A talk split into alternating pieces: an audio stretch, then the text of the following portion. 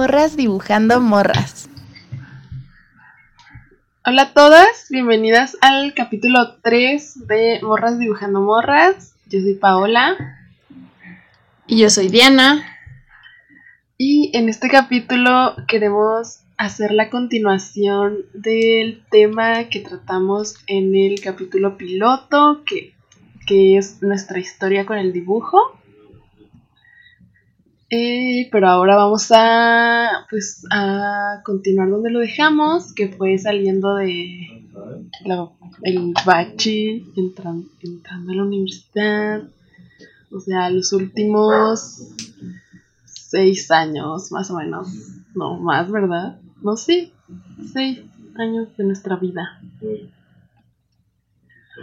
Pero antes vamos a platicarles una vez más, ¿cómo vamos con el Octubre Skin? Platícanos, ¿cómo vas con tu reto de octubre? Pues mira, hasta ahora todo bien, hemos seguido triunfando hasta el día de hoy, que es el día 19 del Octubre Skin. Estamos grabando esto el martes 19 de octubre porque cada vez grabamos los capítulos eh, con menos tolerancia de tiempo porque así nos gusta vivir al límite. Pero bueno, eh, hasta ahora todo, todo chido. Eh, hemos triunfado. Sí me atrasé este fin de semana, pero pude recuperar el hilo el domingo, entonces todo cool. Y hoy hice el primer eh, dibujo que honestamente no me gustó y la consigna es Necronomicon. Y honestamente es el primer dibujo del Octubre Skin que no me ha gustado, pero pues tampoco me voy a clavar tanto en eso. Plot Twist se clava en eso.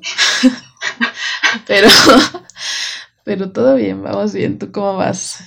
Pues mira, tú dices vamos triunfando, aunque yo la verdad esta, estos últimos días mm, me dio un poco una arrastrada.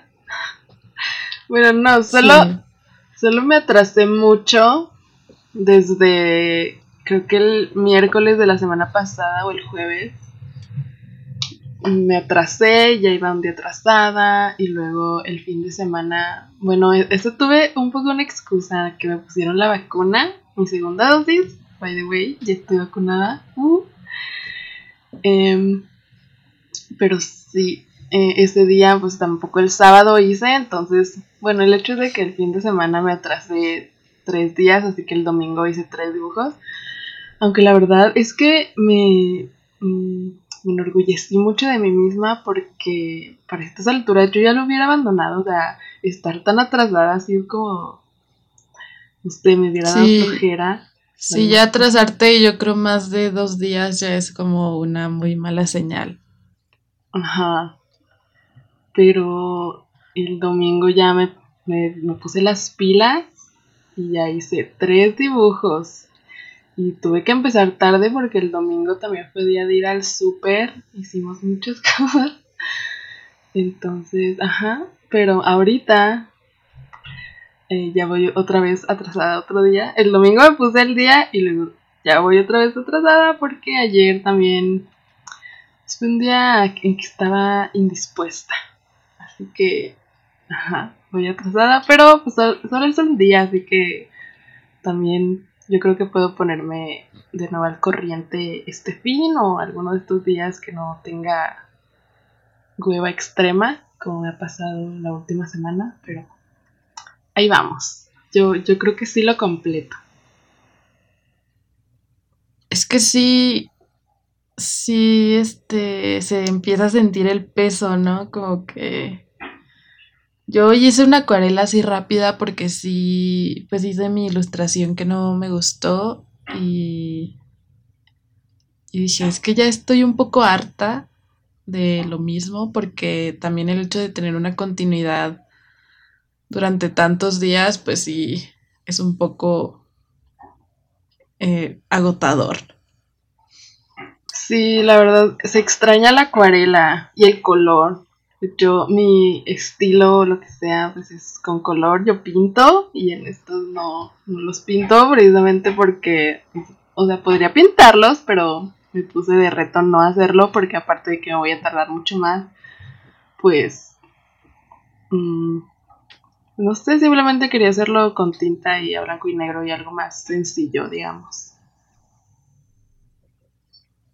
Sí, tampoco es como que tengamos mucho tiempo para dibujar otra cosa que no sea el octubre skin. Bueno, y yo, además las tareas de mi diplomado, que sí han sido de dibujar mucho. Pero aparte de eso, sí, dejar un poco de lado lo que disfrutamos dibujar por gusto, por gusto puro, no por ninguna clase de obligación, pues sí se extraña. Aunque la verdad sí está padre eh, que sí hemos tenido esa constancia. Bueno, por lo menos yo. yo también, bueno, o sea, no he estado más de dos días sin dibujar. Muy bien, vamos bien. Ahí, la llevamos. Y si ustedes también siguen con su reto de dibujo de octubre, pues eh, échenle ganas, nosotras podemos. Ya los últimos 10 días se van a pasar muy rápido. Sí, ya son los últimos 10 días, o sea, ya, ya estamos del otro lado. Entonces, hay que seguirle. Bueno, antes de eh, empezar con el tema así de lleno, podemos dar un pequeño resumen. Bueno, no resumen, simplemente decir en qué nos quedamos la vez pasada, que fue cuando salimos de el CEDART y ya se supone que iniciáramos la universidad, aunque no fue así. Platícanos por qué no fue así. Bueno, pues lo que pasa es que de una manera como muy precipitada las dos decidimos que era buena idea hacer exámenes en la Ciudad de México para la universidad. Y yo lo hice en la Escuela de Diseño de Bellas Artes. Y yo en la Esmeralda. Ajá. Y pues ya hicimos todo el trámite, todos los... Eh, toda la logística de los viajes porque fue bastante eh, intenso porque estábamos entre que entregábamos las últimas cosas del CEDAR y viajábamos a la Ciudad de México a hacer exámenes, luego nos regresábamos a Chihuahua porque pues seguíamos en clases, y estábamos preparando pues la graduación. Entonces sí fueron como días intensos, pero eh, ¿en qué etapa te quedaste del, del proceso de selección? En la primera. Yo creo que me quedé en la segunda. ¿Sí te quedaste en la segunda? Sí. Oh. Sí, porque son tres etapas. No sé si en todas las escuelas del Limba es lo mismo, pero son tres etapas. La etapa de los exámenes de conocimientos generales, luego otro examen de conocimientos pues más específicos de la carrera o como más de vocación o no sé cómo llamarles y la tercera etapa que es la entrevista y pues Paola se quedó en la primera etapa de la Esmeralda y yo me quedé en la segunda etapa. y bueno, no nos quedamos en las en nuestras respectivas escuelas, lo cual fue muy triste. Fue el primer gran fracaso, yo así lo sentí. Sí. Y es muy feo porque teníamos o sea, ni siquiera habíamos cumplido 18, todavía teníamos 17 años. El hecho de pensar que es un fracaso es, muy feo, pero Pero pues así fue. Y pues no, hicimos examen en ningún otro lado, no teníamos planes para, para quedarnos en ninguna otra escuela. Entonces decidimos tomar ese año sabático, entre comillas, y, e intentarlo el próximo año. Sí, yo yo lo que hice ese año fue irme a Ciudad de México porque en, donde hacía el... Ex, bueno, cuando fueron por mis resultados, eh, estaban ahí unas personas, bueno, no sé quién se los dio, pero eran, estaban dando un, un panfleto de una escuela de arte, de artes, de arte contemporáneo, que era para ayudarte a entrar a la Esmeralda bueno, sí, o sea, pues sí. Ese era como el propósito, digamos, del curso. Y entonces yo dije, ay, pues voy a hacer este curso. Así que me fui. Me fui a la Ciudad de México como en agosto, yo creo. A hacer ese curso de arte contemporáneo. Sí, y yo me quedé en Chihuahua y decidí trabajar y me metí a trabajar a un call center, lo cual es horrible, no lo hagan. yo lo hice porque pensaba que era mejor que trabajar en un McDonald's o en... Aparte no quería que nadie me viera. Como yo. Sí, pero yo me acuerdo de que no quería que nadie.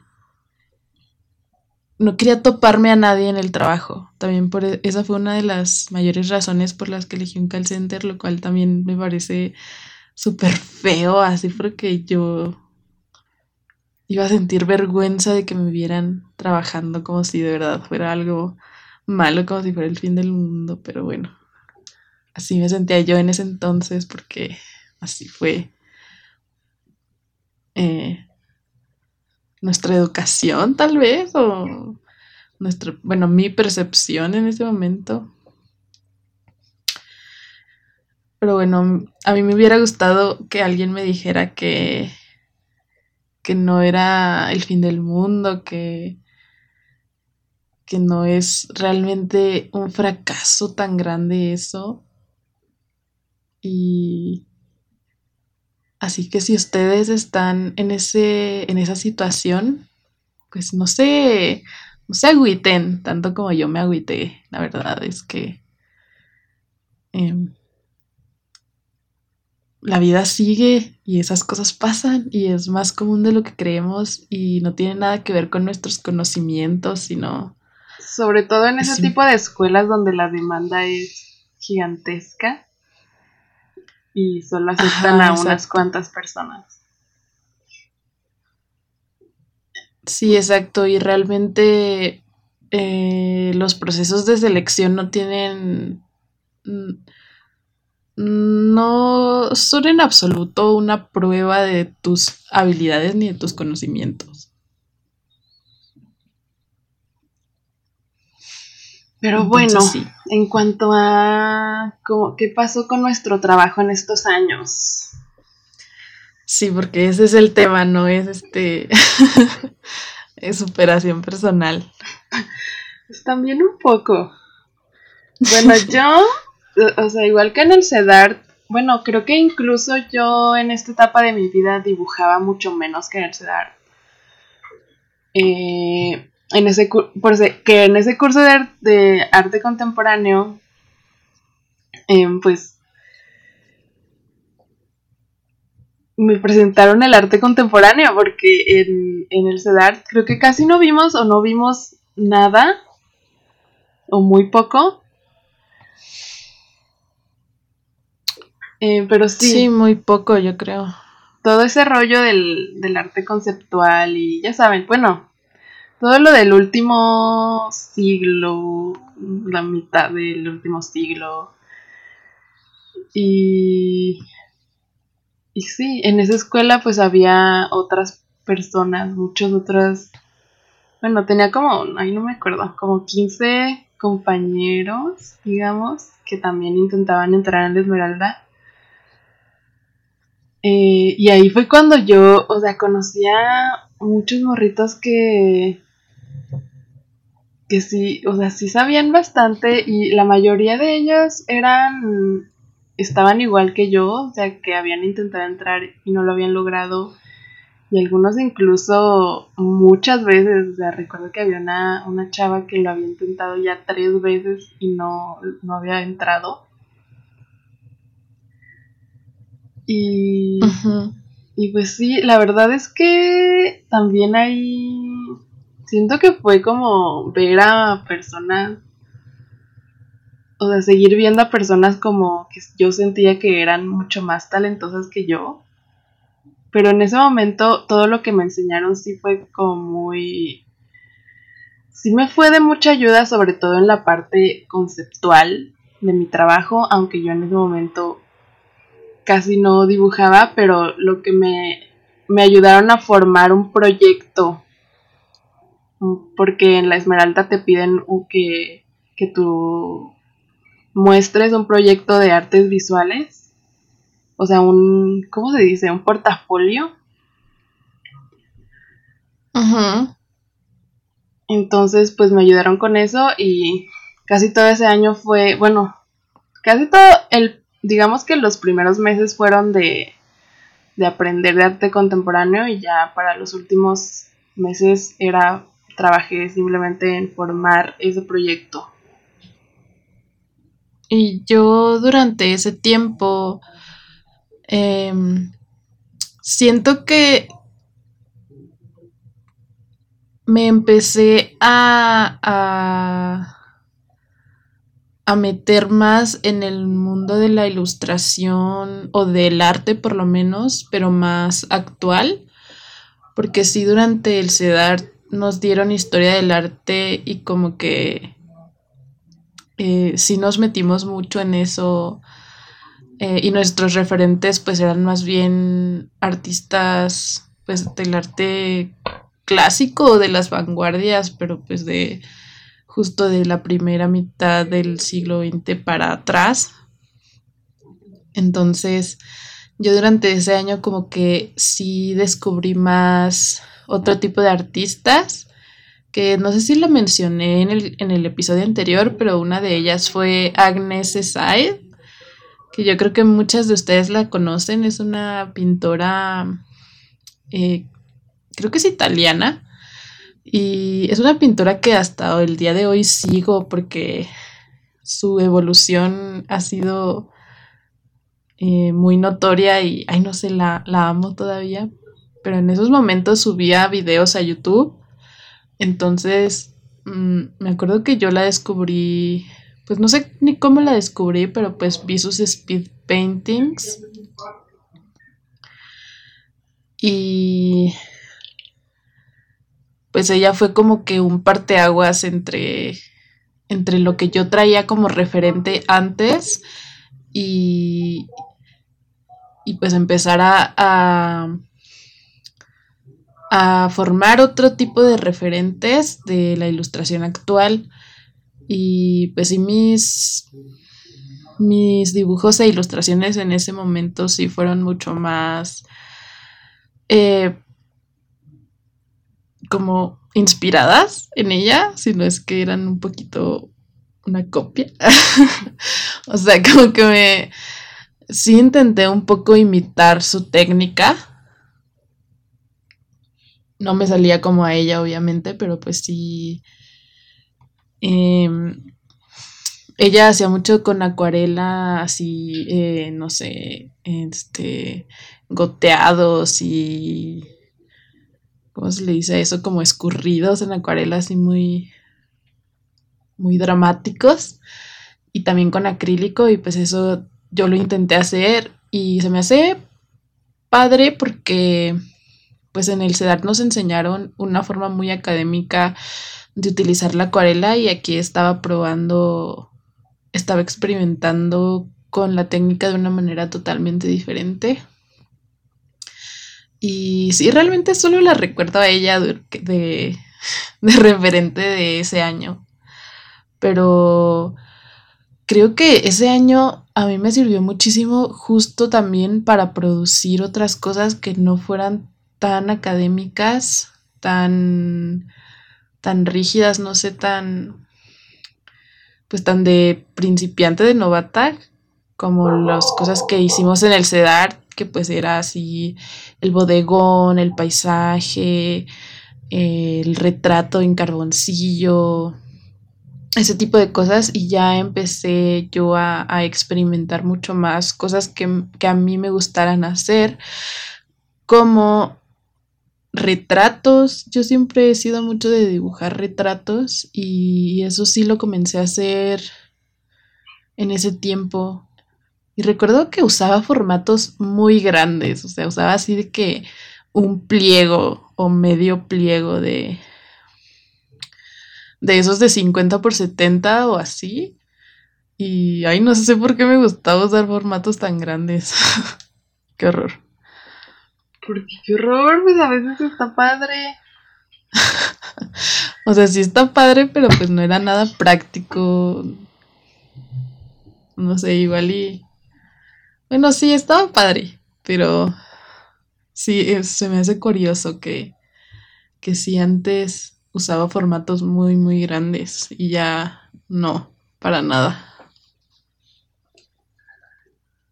Pues yo de referentes en esa época, neta no puedo recordar a nadie, o sea, de los, nadie de los que me hayan enseñado en, en mi curso. Bueno, ese curso realmente no era nada de, aprender a dibujar, ni aprender a pintar, ni nada.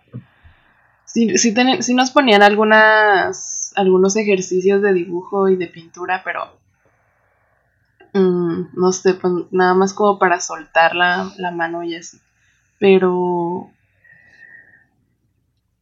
es que yo tenía en ese momento un conflicto tan grande con todo lo que estaba viendo con ellos porque, bueno, en ese curso recuerdo que fuimos a muchos museos a ver muchas exposiciones de arte contemporáneo.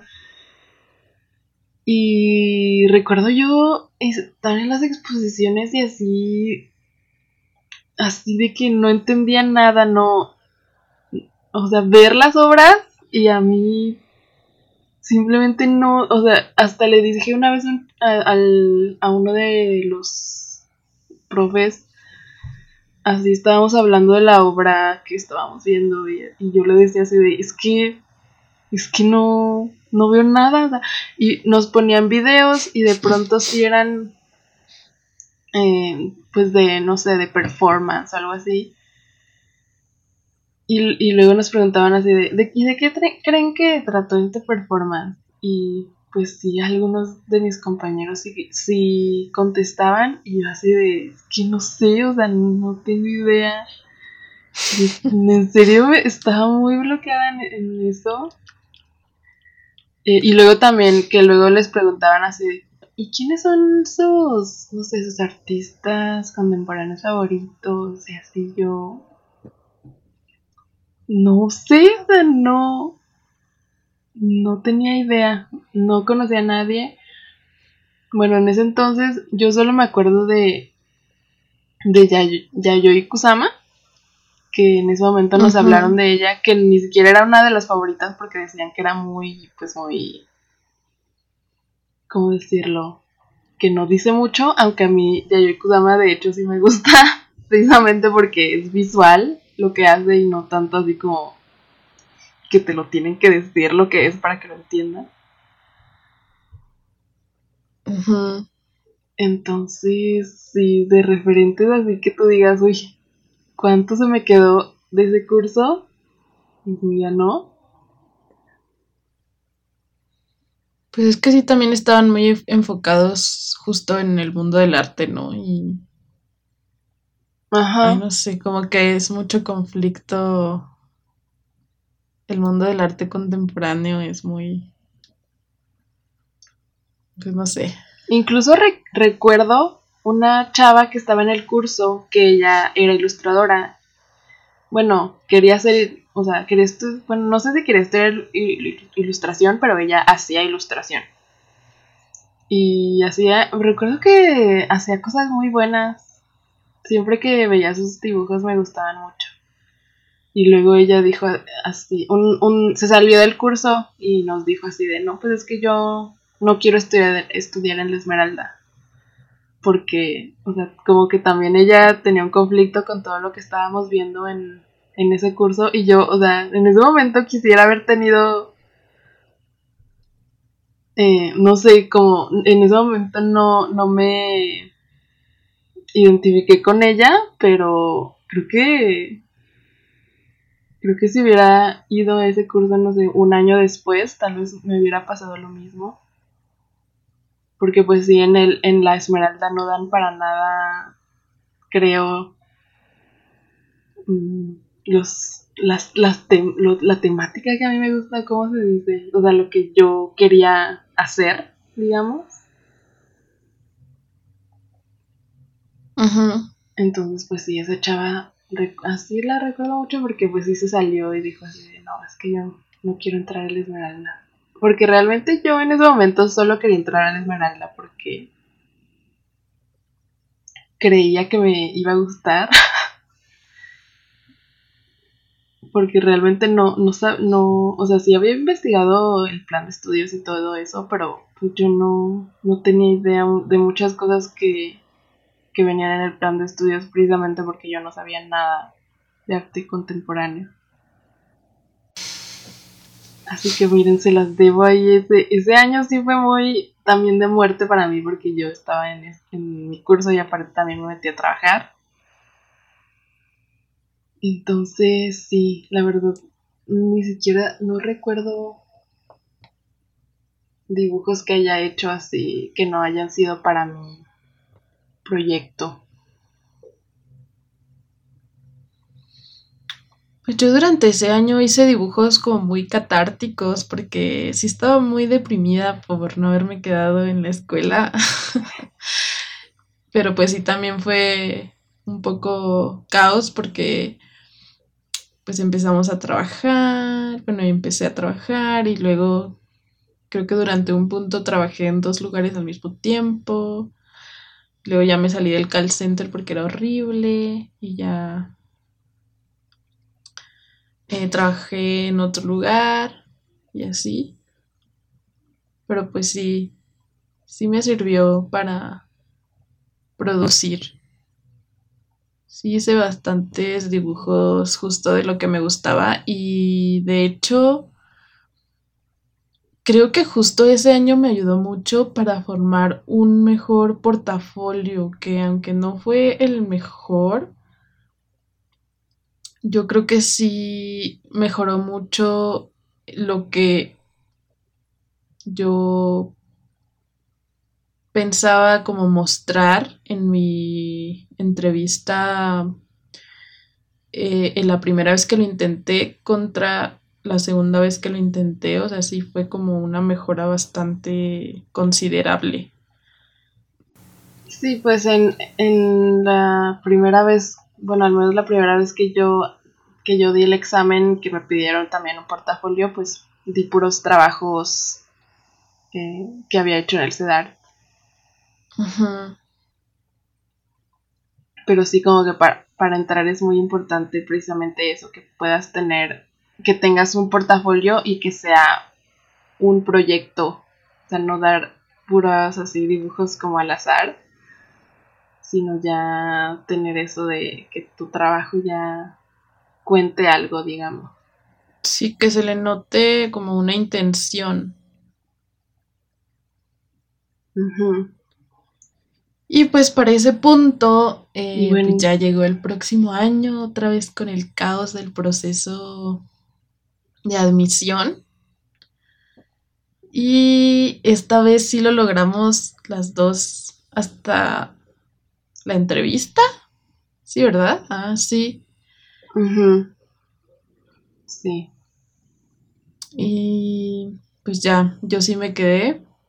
Y yo no me quedé pero esta vez sí di también el examen aquí en, en la Watch, en la Facultad de Artes, que aquí tenemos eh, artes plásticas, licenciatura en artes plásticas. Entonces tomé el examen y se me quedé. Ah, es cierto, yo también hice el examen en la UAM, en la UAM Azcapotzalco, y no me quedé. Y creo que tuve un, una calificación súper baja, pero es que aparte se me hizo súper difícil ese examen, o sea, neta no, no sabía ni qué pedo. Y luego era una travesía llegar. Realmente ni siquiera quería quedarme, o sea, de verdad salí de ese examen y dije, "Mm, no me voy a quedar. Pero sí, bueno, ahora no, me tocó a mí, a mí regresarme a Chihuahua. Ajá, y yo ya me quedé en la Ciudad de México otra vez, separadas las dos. Y ya comenzamos con nuestras carreras. Ah, pues yo me quedé en la Escuela de Diseño de Bellas de Limba. eh, y pues obviamente no, ni siquiera sabía qué esperar de la carrera. Sabía que no iba a ser todo dibujo, porque yo no esperaba que el diseño fuera todo dibujo. Pero es que de verdad yo entré así de cero, de que ni siquiera sabía que era diseño. Mm, No sé, como que sí entré bastante perdida en ese aspecto, aunque pues obviamente sí quería quedarme en esa escuela y quería aprender. O sea, yo llegué con toda la intención de aprender.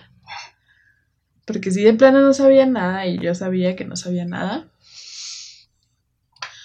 Y pues sí fue algo totalmente diferente al enfoque artístico que había tenido en el CEDART. Que es el- en el, Y, pues sí. y pues mi producción de dibujo, de obra artística, em, se redujo a, a, que yo estuviera un poco de forma paralela, eh, que siguiera con eso como de forma más autodidacta, a pesar de que sí tuve algunas materias, sobre todo en los primeros semestres y en las optativas de ya los semestres más avanzados, de dibujo, de dibujo muy básico, y, pero pues sí fue más como que yo darme el tiempo entre mis miles de clases, las miles de materias que tuve y, y los proyectos que nada tenían que ver con, con dibujo, darme el tiempo para seguir como mejorando un poco en ese aspecto. Sí, pues creo que el primer año para mí fue también como de adaptación, digamos, aunque pues la verdad no fue tan difícil para mí adaptarme a la vida universitaria. Mm, creo que la carrera resultó ser exactamente lo que yo esperaba. Bueno, no, tal vez mm, el primer año fue mm, pues aburrido para mí, digamos, porque ahí en, en donde yo estudié te enseñan a dibujar desde cero.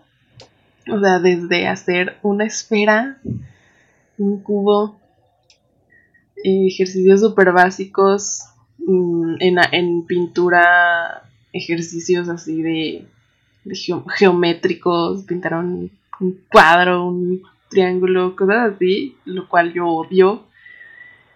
Y pues sí, se me hizo, no sé, como pesado el primer año, pero pues igual era adaptación.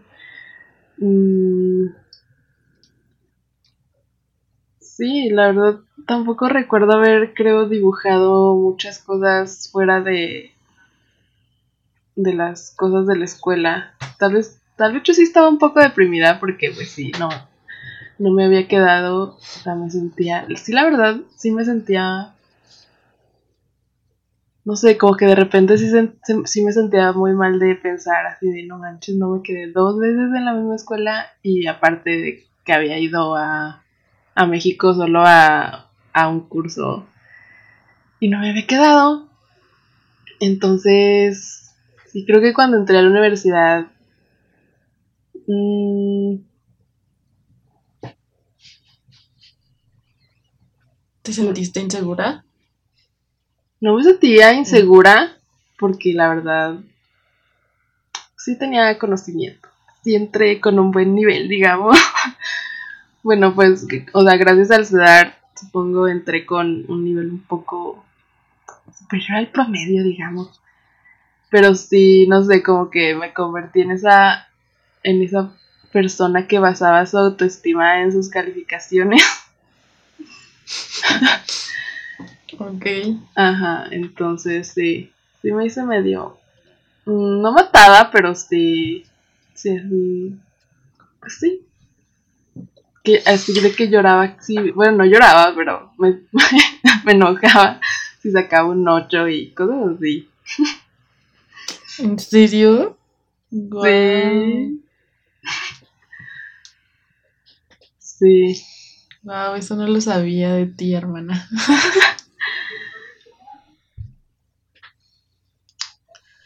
Pues, yo durante el primer año, yo durante el primer año, eh, es como que ya empecé a tener muy claro en mi mente lo que era la ilustración y qué tipo de salidas podía tener. No sé si desde antes lo tenía claro, pero por lo menos en la universidad yo creo que sí ya estaba un poco más metida en eso y ya comencé a tener muchos más referentes.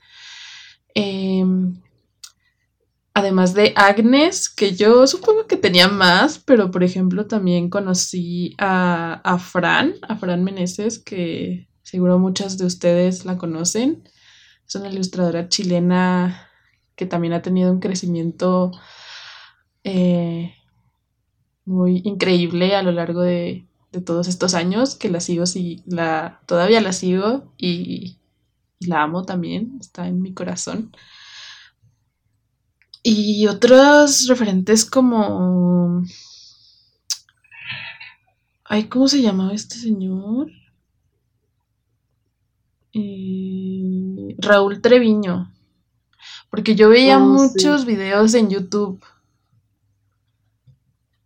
entonces, como que todos esos fueron mis referentes en ese entonces y yo tenía clases de dibujo muy básico durante los primeros dos semestres. Entonces,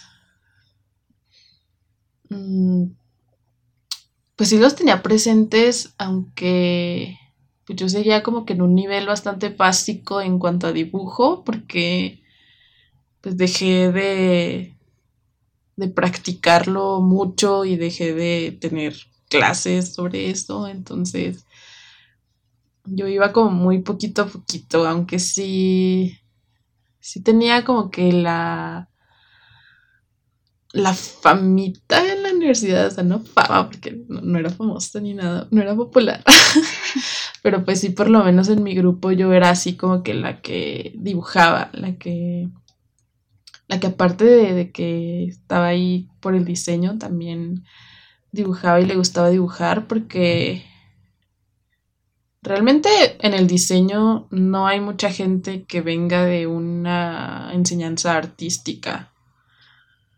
Somos pocos, entonces... Mm, pues sí, yo era de esas personas que como que se decantaban más por el lado artístico que por el lado del diseño, porque realmente, pues les digo, yo venía de cero del diseño, entonces venía dispuesta como a aprender de todo en esa parte, pero pues sí, yo era muy, muy novata y la escuela me absorbía mucho, entonces, pues fui ahí poquito a poquito aprendiendo.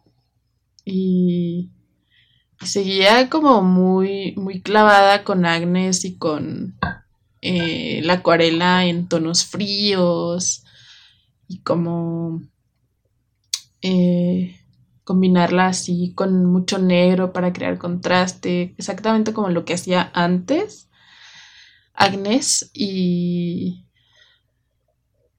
como que me basaba mucho en las canciones que me gustaban y en las series y películas con las que estaba obsesionada en el momento. Entonces, eso era lo que hacía. No, yo ahora que me acuerdo, tal vez sí me pegó más de lo que pensaba. bueno, no, esto sí lo dije la vez pasada, en, bueno, cuando cortamos el otro capítulo que ya estaba muy largo.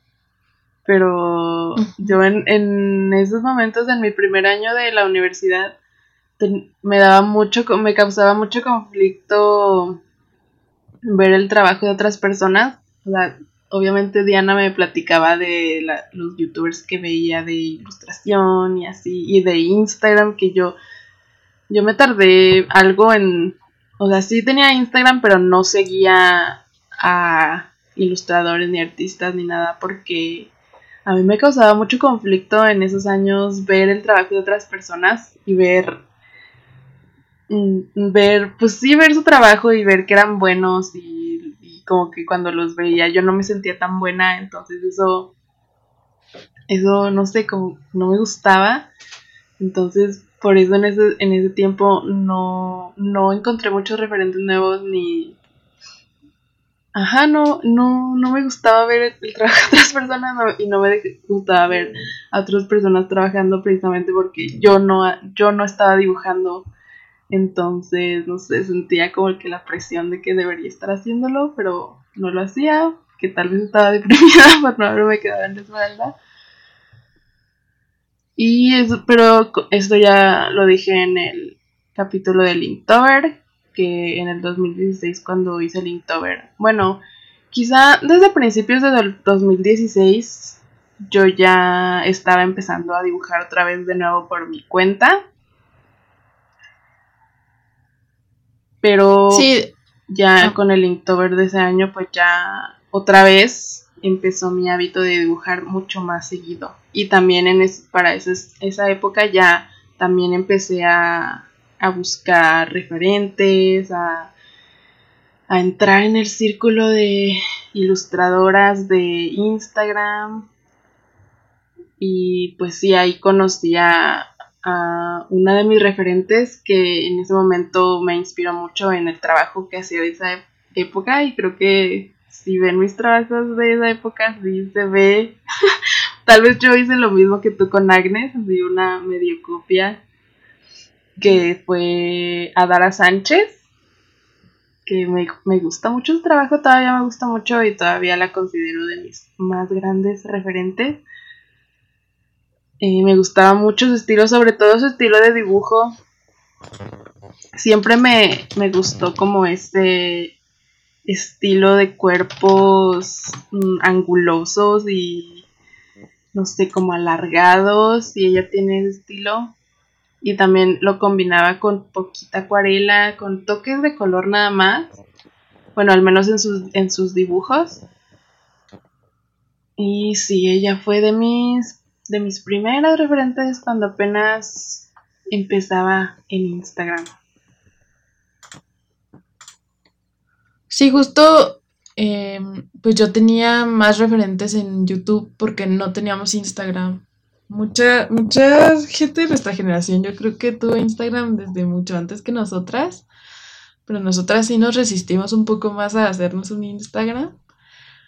Y Hicimos el Instagram más o menos al mismo tiempo, pero yo lo hice creo que a finales de 2014 y poquito después, bueno, no poquito después, sí fue como un rato después, en 2015 que empecé a subir también mis dibujos eh, a Instagram y pues sí, ahí fue que comenzamos justo a tener más, más referentes, porque antes de eso yo creo que seguíamos con muy poquitos referentes de la ilustración contemporánea o la ilustración actual más bien.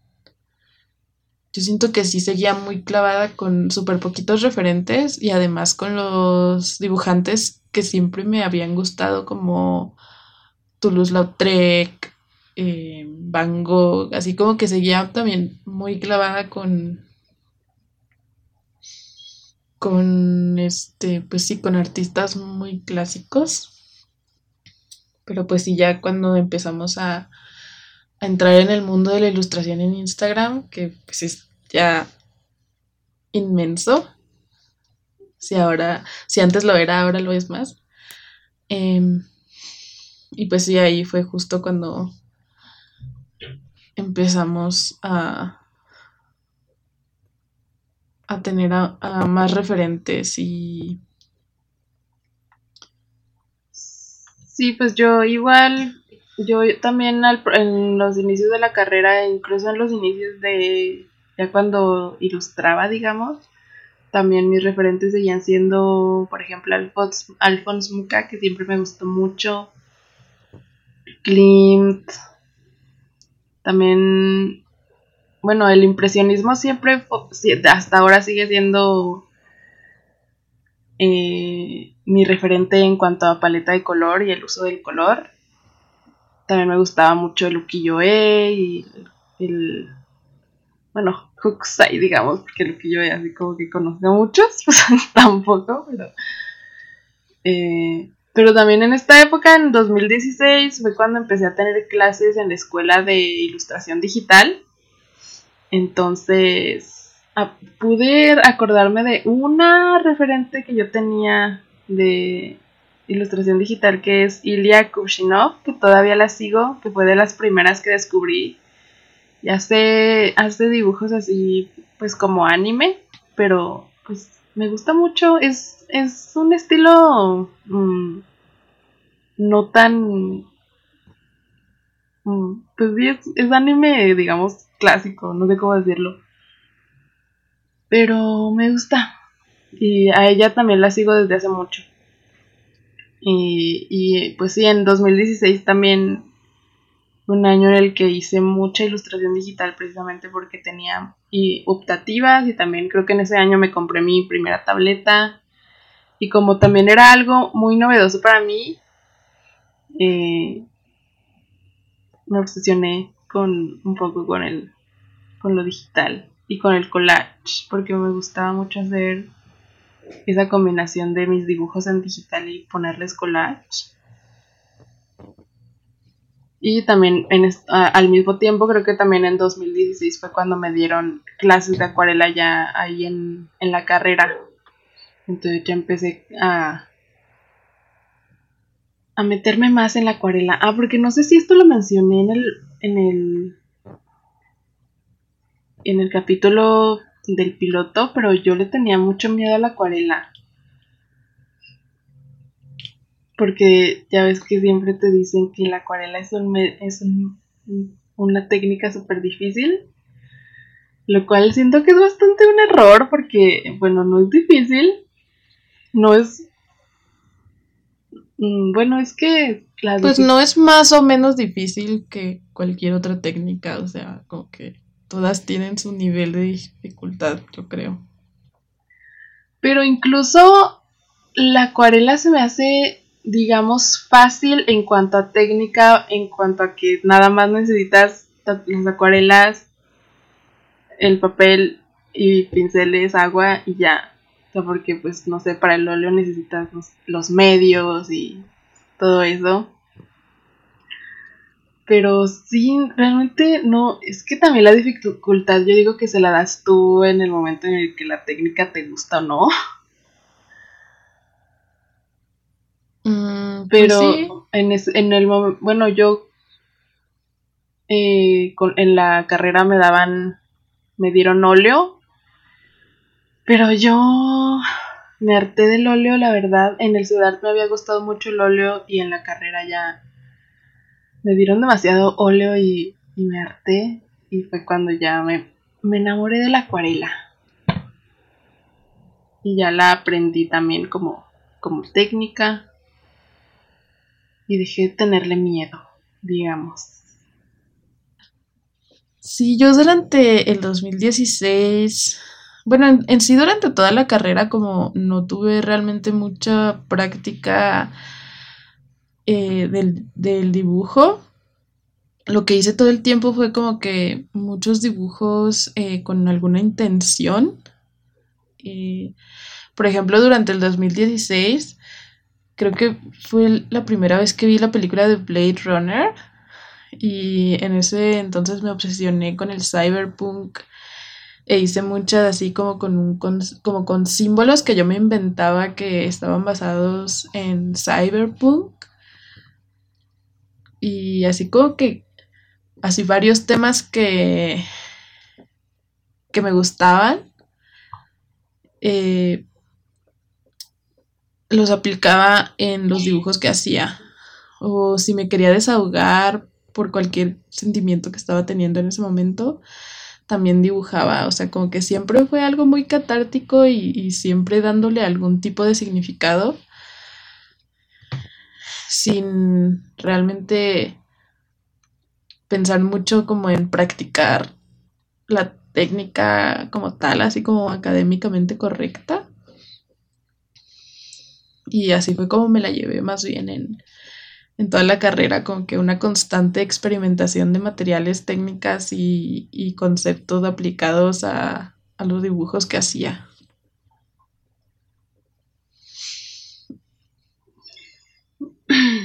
Yo aquí estoy viendo mi Instagram. Yo también tengo mi Instagram abierto. para ver en qué momento empezó mi etapa de flores de las mejillas que fue el primer dibujo que hice de una morra con flores en las mejillas fue el 14 de septiembre de 2016. Y recuerdo que estaba muy orgulloso de ese dibujo. También fue, fue un dibujo que hice para practicar con unas acuarelas Winsor Newton Gottman que me había comprado. Que yo estaba muy emocionada porque eran mis primeras acuarelas pues un poco más Mm, profesionales, digamos, o caras más bien. Eh, y sí, la verdad, el... les voy a platicar de dónde surgió ese concepto, que de hecho últimamente estoy pensando en retomarlo. Eh, es una canción muy hermosa de un grupo que se llama Pix, Pixta, Pix, se me olvidó el nombre.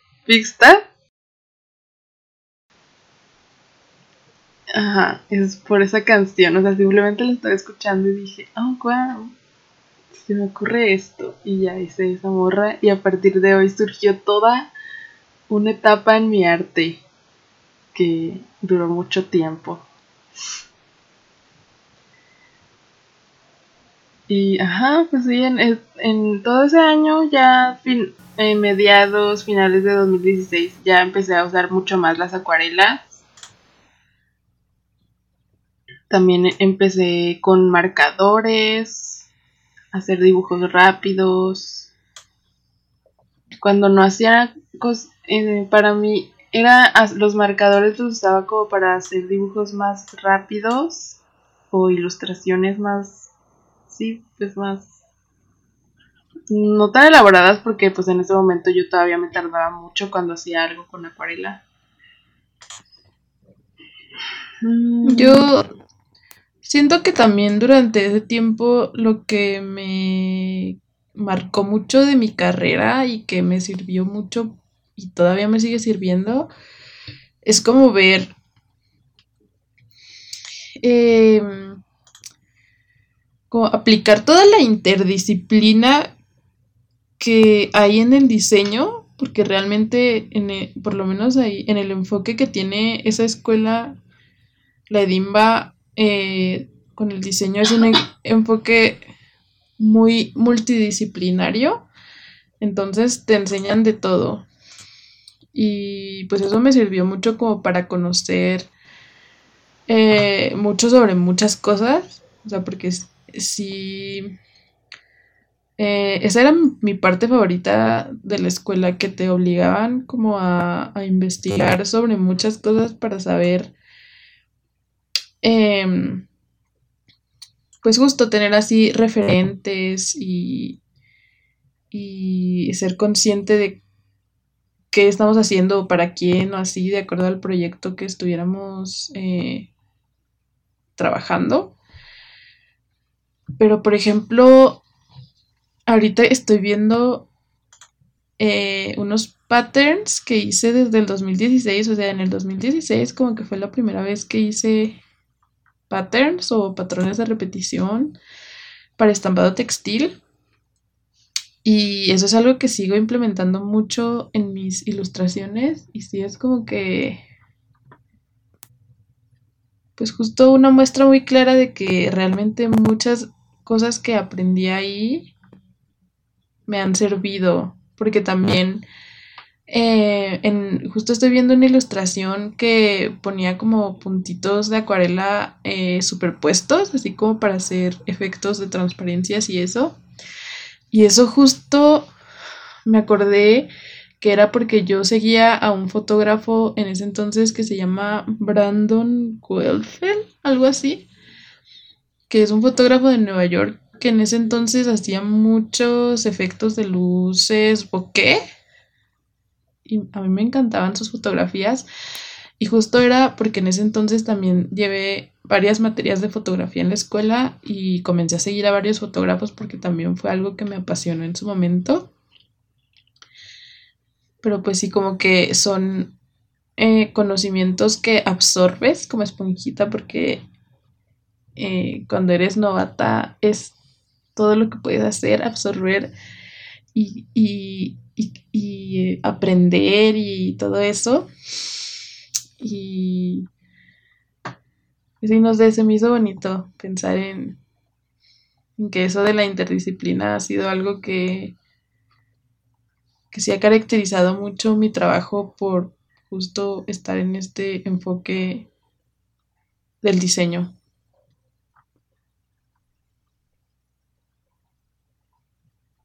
Y en el y, interesante. Y como en el 2015-2016 conocí a Paula Bonet, que aquí estoy viendo una foto de cuando fui a que me firmara su libro en el 2016, y pues ella también ha sido un referente hasta ahora, la amo.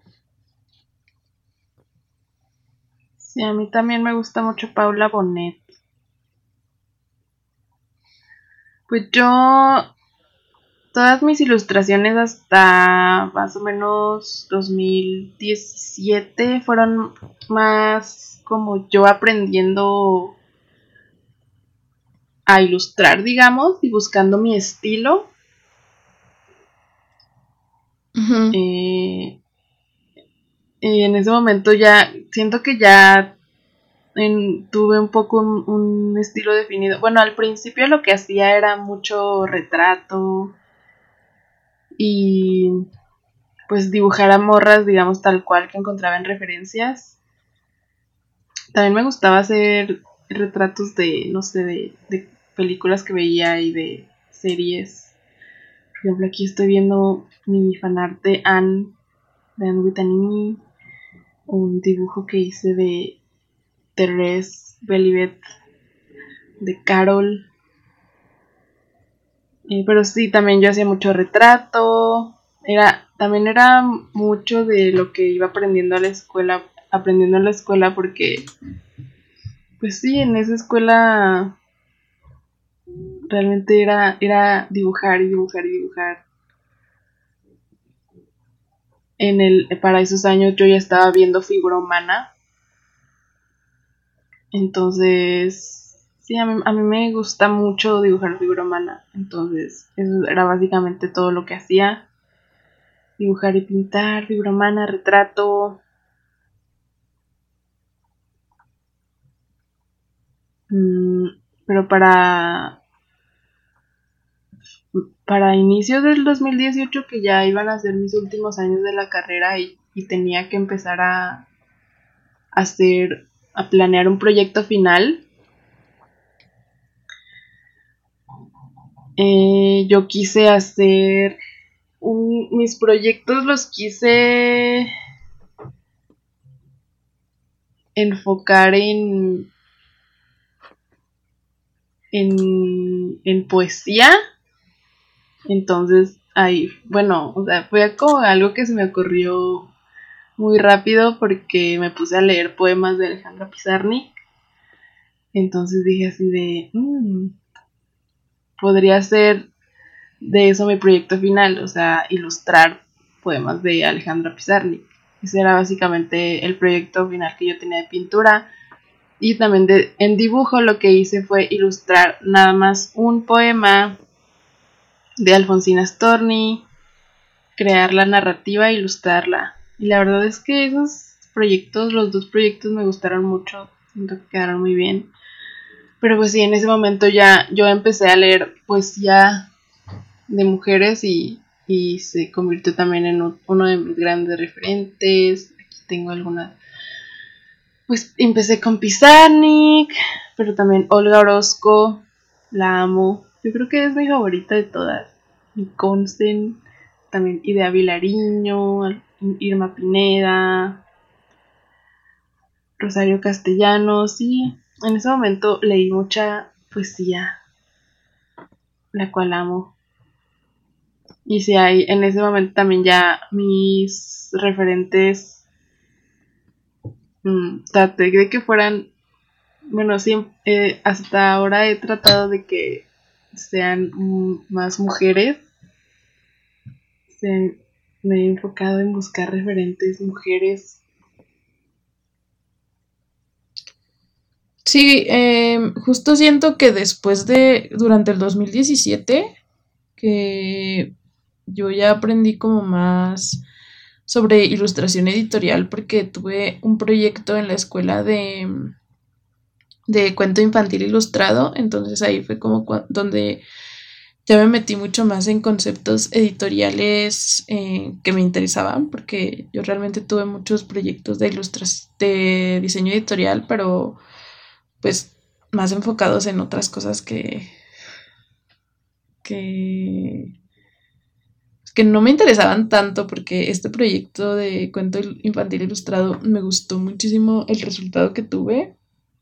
Y, a partir de entonces sí siento que ya se ve muy claramente em, que comenzaba a hacer conceptos eh, más importantes, o sea, como que ya me, me costaba menos trabajo eh, justo darle como esta, este significado un poco más em, como enfocado justo a lo, a lo editorial, a mis ilustraciones. Y también fue en el momento en el que empecé a hablar más sobre amor propio. Y de ahí eh, empecé a irme como igual al feminismo. Y, o sea, no, todas mis ilustraciones eran sobre feminismo. Por ejemplo, ahí también empecé a experimentar, eh, a dibujar comida porque también era algo que, que me interesaba hacer y también a experimentar más con colores mucho más vivos, em, aplicar un poco con más intención la acuarela porque eh, pues siento que antes nada más la aplicaba así como que unos, un toque de color en acuarela y ya, pero después sí empecé a darle un poco más de luces, sombras y pues sí, como más trabajar un poco más la acuarela. Y pues sí, conceptos así más trabajados. Ajá, yo también cuando empecé a, integrar eh, la poesía a mis ilustraciones, también lo que buscaba era contar historias con mis ilustraciones. Incluso eh, hubo un momento en el que empecé a hacer como muchas viñetas, porque me, empezó a gustar eso de hacer viñetas y contar historias como en, en partes, digamos, con varios dibujos. Y también eso me gustó, de hecho, no sé por qué. Últimamente no lo hago tanto, pero sí. Eso también me gustaba mucho. Y también que, a ver, aquí había visto algo que también iba a decir, ya se olvidó. No, ya se me olvidó. Mm, pues yo también me empecé a enfocar más en lo editorial porque me gustó mucho y disfruté mucho el, el tema de armar las páginas. Y supongo que fue un poco antes, pero fue aquí eh, durante más o menos el 2018-2019 que me empecé a interesar más en el fanzine, que son publicaciones eh, impresas independientes sobre cualquier tema. Y, y en el 2018, no, en el... Ay, ¿qué? ¿Cuándo fue eso? Sí, creo que en el 2018 eh, fue que hice un fanzine así todo desde cero de la historia de la planta del cacao. Y es un proyecto personal que me gustó muchísimo y que ya no, los, no lo continué y no lo publiqué. No sé por qué, pero pues sí, ahí fue como que empecé a a disfrutar mucho eso como de de armar fanzines, o sea, desde cero planear todo el concepto y, hacer el diseño editorial y, y, el compaginado y así armar todo, todo, o sea, del librito en sí. Ay, no, me encantó el proceso, aunque sí es un proceso muy tardado y, y pues es una chinga porque es básicamente tú ponerte el trabajo de hacer todo, de editora, diseñadora, ilustradora. Pero sí, aquí fue cuando empecé con eso. Y no he hecho muchos fanzines. De hecho, solo he hecho dos. pero no sé, me gusta mucho también eso.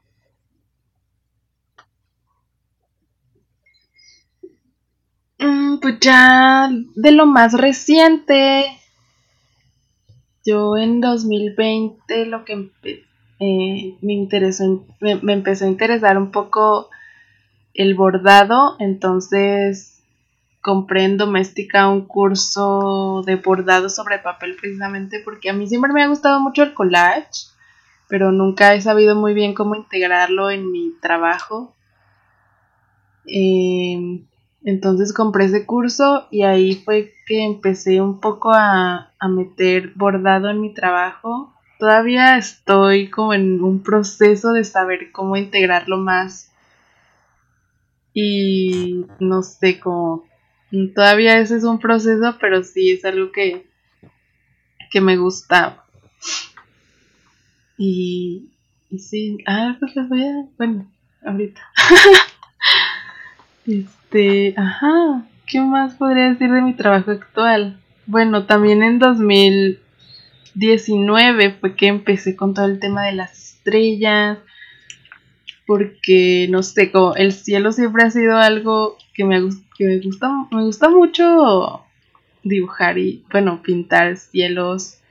Entonces empecé a integrar mucho los, las estrellas en mi trabajo, de hecho, hasta hice un... Es un proyecto, digamos, que incluso metí al Fonca, aunque no me quedé. Allá lo dije. Y, era otro... Otro tema de otro... De otro episodio. Podcast. Pero sí, hice un proyecto de, de mi dibujo con estrellas para el Fonca.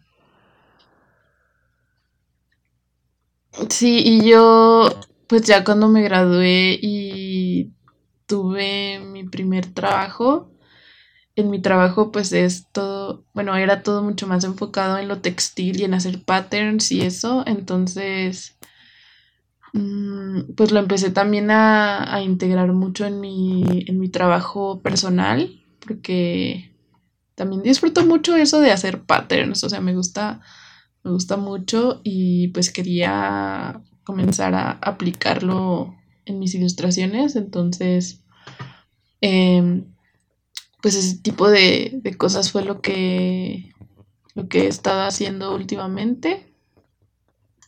En el 2019, que fue cuando hice mi, un fanzine de de temas feministas, como con un poco inspirado en el tarot. Y pues sí, a partir de entonces ha sido todo como muy, muy de eso, como que... como de, de brujería también he querido eh, implementar temas en mi, en mi trabajo y hacer series eh, darle una simbología importante al color.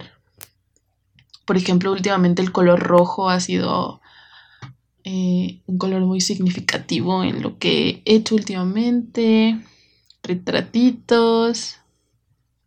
Hasta ahora que, que pues llevo eh, como casi cuatro meses que renuncié a mi trabajo y que estoy tomando un diplomado de ilustración aplicada.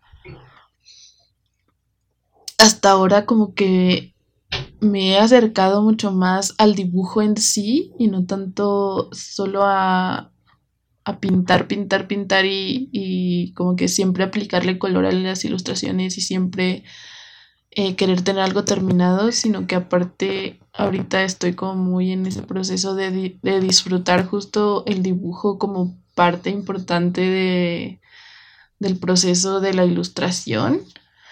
Y y no sé, lo estoy disfrutando mucho porque, pues eso, me estoy reencontrando con, con el lápiz y el papel y soltar la mano y darle más significado y sentido a la línea, eh, sin, o sea, que, que tenga como un un significado sin tener que agregarle color ni nada. Y pues en eso y en los proyectos. Ya estoy por terminar otro fanzine porque también fue uno de los proyectos de mi diplomado. Entonces sí, la verdad es que ahorita eh, creo que ha sido de las de los eh, periodos de mi vida en los que más productiva he sido en cuanto a mi trabajo artístico. Entonces eso me pone muy feliz. Y pues sí, eso creo que es todo, ¿no? ¿O qué más hay que agregar? Mm. Tal vez lo último fue un poco apresurado, pero es que lo más reciente, pues es lo más reciente, todavía no tenemos mucho que decir de él. Pero. Sí, yo creo que fue un buen resumen de, de lo que hasta ahora ha sido nuestra historia con el dibujo y con la ilustración, porque ya no solo, no solo nos enfocamos justo en, el dibujo, sino también en, cómo llegó la ilustración a nuestras vidas y, cómo la hemos ido eh, adoptando como parte de también nuestra creación artística. Y pues para que vean un poco también el contraste de, eh, de enfoques en, las diferentes profesiones. Paola estudiando artes plásticas y yo estudiando diseño. Y como pues son caminos diferentes, pero al final eh, pues también convergen cuando quieres eh, dedicarte a esto de, de la ilustración. Y bueno, estos ya fueron los, han sido los últimos seis años en nuestra vida como. Pero creo que ni siquiera han sido seis años. Eh, muchas gracias por escucharnos. Antes... Ya casi son ocho años, Paula. Pues del 2000. Ah, es que desde el 2013 que yo estoy contando del 2014. Oye, sí, es que sí son más de. Es que estamos en 2021. Bueno, ocho años, pues. Sí, no manches. Ocho años, wow, ocho años. está muy cabrón. Ya llevamos ocho años en este mundo. Y, ah, yo les quiero decir que se metan a nuestros Instagrams porque. Bueno. Eh, justo le estaba diciendo a Paola en nuestra junta de mediodía, porque tuvimos una muy formal junta a mediodía para discutir el capítulo y le estaba diciendo que, eh, que quise desarchivar todos mis dibujos de Instagram, los, hasta los más antiguos, porque obviamente había muchos que ya tenía archivados porque me daban cringe. Pero después dije, no, o sea, quiero desarchivarlos porque eh, como que queremos ver más Instagram como un portafolio que como un archivo justo de, de todo nuestro proceso artístico y yo creo que eso también es muy valioso de esa, de, de, pues, de esa red social que, que puedes mantener ahí el archivo de todo lo que has hecho a lo largo de los años y no solo para que tu feed se vea bonito, sino justo para ver tu propio avance. Y entonces se me hizo bonito, o sea, hasta yo soy de esas personas que que archivan cosas y luego vuelven al archivo y dicen esto porque lo archivé, si sí está chido, y lo vuelvo a desarchivar y luego archivo otras cosas.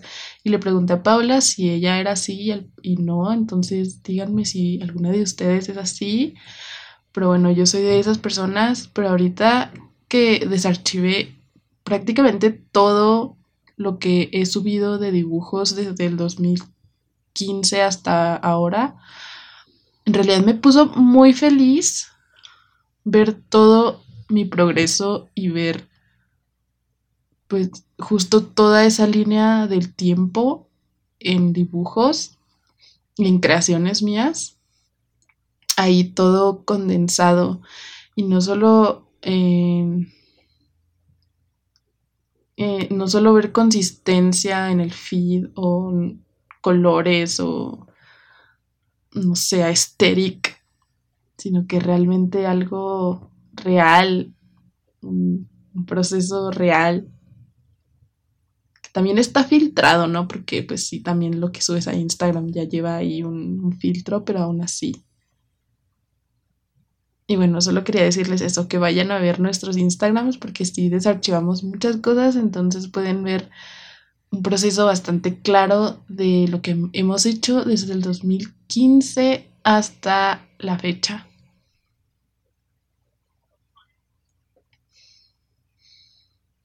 Sí, es un buen. Y la verdad es que luego ves todo, ver todo el trabajo y, y sí, la verdad es que sí, de pronto regresar a ver lo que lo que lo que habías hecho en en años anteriores y recordarte a ti en, esos años es muy bonito. Así que sí, vayan a stalkearnos hasta el final de nuestros Instagram, porque yo también, de hecho en este momento todavía estoy desarchivando algunos. es que hay algunos que no me atrevo, pero es que hay algunos que sí digo, ay no, qué feo, pero... Digo, sí, vayan a, ver nuestros dibujos viejos. Ah, que de hecho, bueno, ya anunciamos el live Ok, el viernes, viernes 21 de octubre, vamos a hacer un live en mi Instagram, paola.driagan. No es, no es 21, es 22 el viernes. Em, mostrando nuestros dibujos viejos, desde los que tengo ahí, que son desde la secundaria, yo creo o un poquito más viejos tal vez, pero de la secundaria. Ajá, y algunos sketchbooks que tenemos por ahí. Se los vamos a mostrar el viernes a qué hora? A las 9.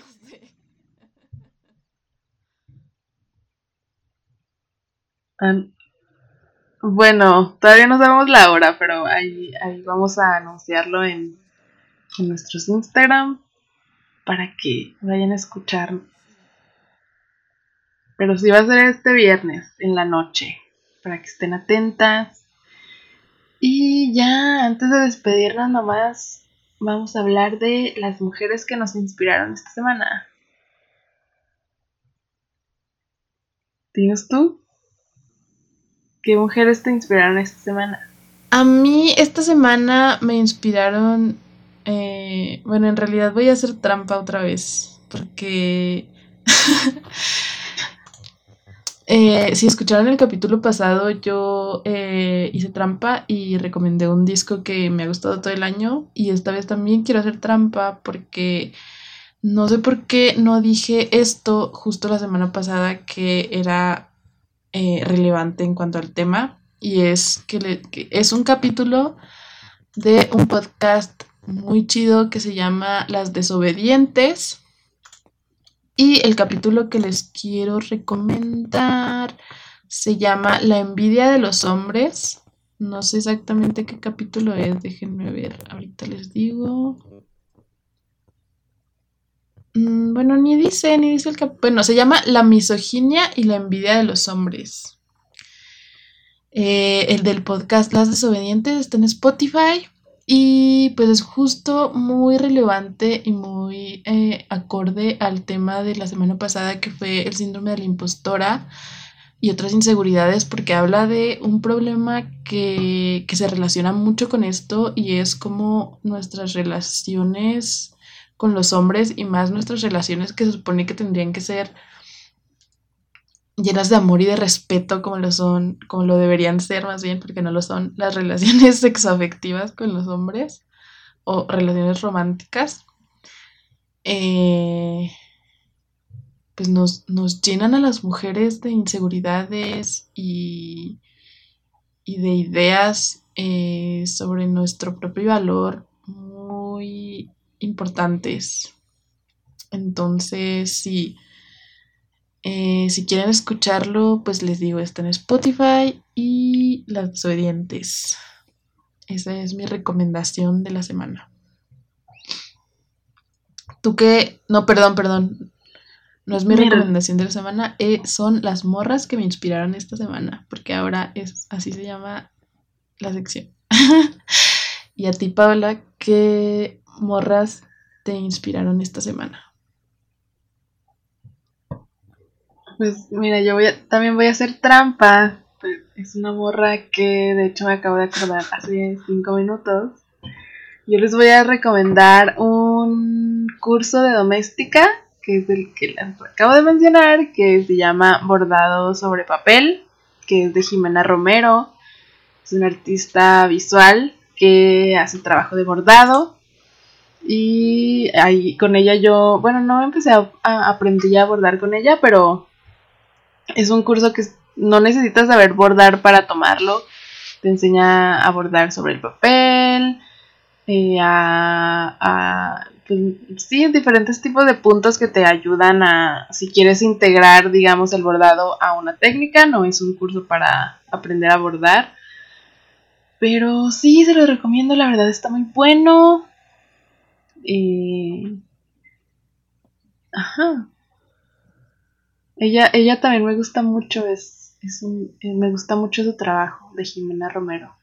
Es muy bueno.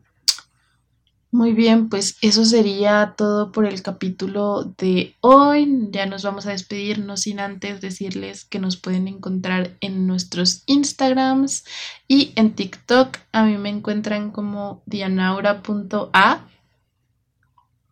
Y a mí como paola.driaga. Recuerden que pueden escucharnos todos los jueves en Spotify, en Apple Podcast, Google Podcast y en YouTube.